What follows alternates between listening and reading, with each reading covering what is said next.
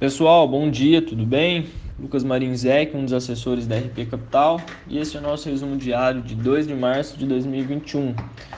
Ibovespa ontem fechou em alta de 0,20%, cotado a 110.335 pontos.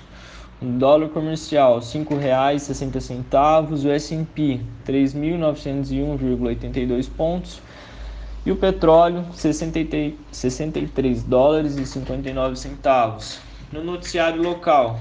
No Brasil, para compensar a zeragem do PIS/COFINS de imposto no diesel entre março e abril e do gás de cozinha indefinidamente, com impacto de 3,67 bilhões em 2021, o governo anunciou o aumento da CSLL sobre bancos de 20% para 25% e corretoras para 20% até 31 de dezembro.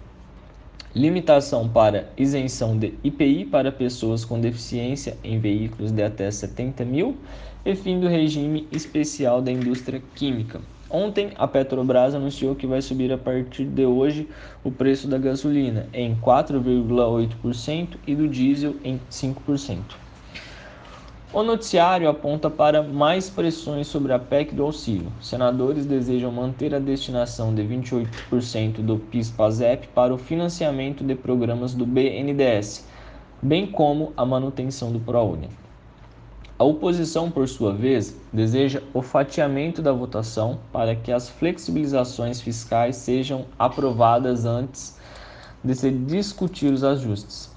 O líder do governo no Senado, Fernando Bezerra, disse que ainda se esforça para que o texto da PEC contenha uma limitação aos gastos emergenciais para este ano e pontuou que o auxílio somente sairá após a aprovação da medida nas duas casas.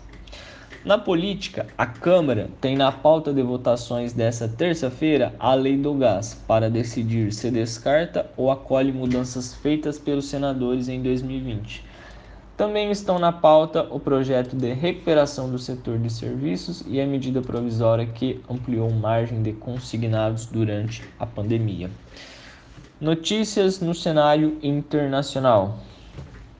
A disputa tecnológica entre Estados Unidos e China ganhou um novo episódio após pronunciamentos do governo Biden sobre a busca dos Estados Unidos por autossuficiência tecnológica. Xi Xi Jinping anunciou nesta segunda-feira um plano de desenvolvimento de tecnologia que visa reduzir a dependência da indústria chinesa sobre a externa. No Congresso americano, Elizabeth Warren trouxe o imposto sobre a riqueza ao debate mais uma vez. Segundo a senadora, a contribuição poderia custear projetos de infraestrutura e programas sociais. A XP não vê espaço para o andamento do projeto, devido à resistência entre democratas moderados. No entanto, pode servir para influenciar outros debates para a esquerda em negociações. Bom, pessoal, esse foi o nosso resumo diário. Precisando de algum auxílio, estamos sempre à disposição. Um abraço a todos.